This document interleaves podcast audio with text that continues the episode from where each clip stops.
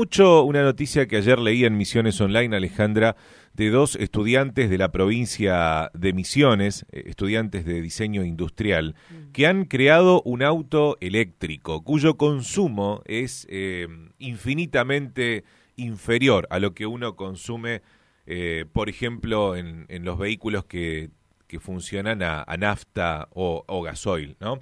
Uno de ellos estudiantes es Nicolás Gaudioso, que es del Dorado y está en comunicación con nosotros. Nicolás, ¿cómo estás? Buen día. Hola, buen día. Nicolás, tu otro compañero es de Oberano, ¿cierto? ¿De dónde es? Sí, es de Oberano. Eh, nací en Buenos Aires, pero, pero vive en Oberá. Bueno, nos conocimos acá en la facultad. Eh, cuando cursamos, o sea, nos conocimos en primero y bueno, empezamos a trabajar juntos en, segundo año. Trabajamos juntos hasta hasta el último trabajo, el trabajo final, que es el, vehículo este que realizamos. Sí. bueno, eso también posibilitó a, poder llevar adelante este gran proyecto. Contame del proyecto, contame de este auto eh, eléctrico que ustedes han diseñado. Bueno, en, una primera instancia, eh, para el desarrollo de este, de este vehículo, la cátedra nos dio un brief que teníamos que trabajar sobre la agricultura familiar sobre la foresta industria o sobre el turismo acá en Misiones. Empezamos a, realizar salidas de campo, eh, detectando diferentes problemas que, surgían en el entorno rural acá en Misiones. Sí.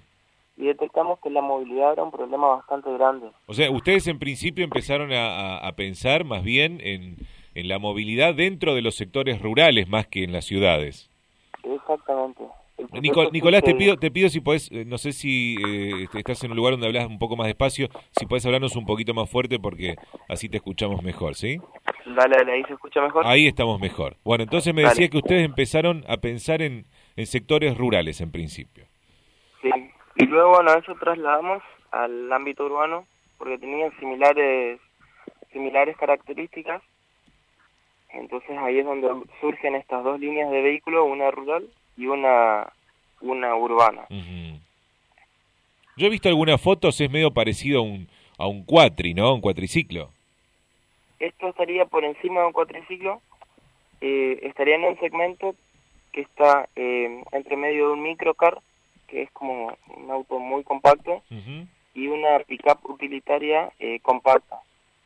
Sí. Eso estaría entre medio de la camioneta más chica y el que hay.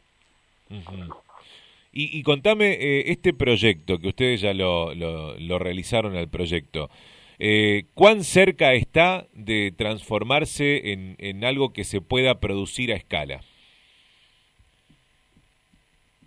Nicolás, ¿me escuchás? Nicolás. No.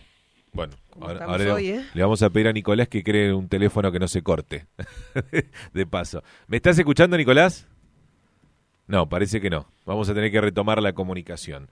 Alejandra, es un auto eléctrico que se ha creado. Eh, a mí me interesa mucho saber eso de, de, cuándo se va a poder producir o si ya se está produciendo, cuál es el costo del vehículo y, cuál es el costo de andar con ese vehículo. ¿eh? Tengo entendido que va a ser, eh, o por lo menos a precio de hoy, eh, saldría este vehículo menos de 300 mil pesos, Alejandra. ¿eh? Y un cero kilómetro hoy te sale siempre por encima, pero además con el tema del consumo. Eso es lo que estamos queriendo saber. No, no, todavía no pudiste retomar la comunicación. Héctor, ahí está. Nicolás, ¿me escuchás? Sí, ahí se escucha. Ahí está. Bueno, Nicolás te preguntaba, ¿cuán cerca están de que esto se pueda producir a escala? Bueno, para que se pueda producir tiene que pasar por unas instancias más. Eh, esto es un principio de un proyecto, entonces bueno, hay que verificar diferentes cosas, hay que hacer otro prototipo más, em, hay que conseguir la planta motriz, que esa no la podemos conseguir por cuestiones económicas, sí.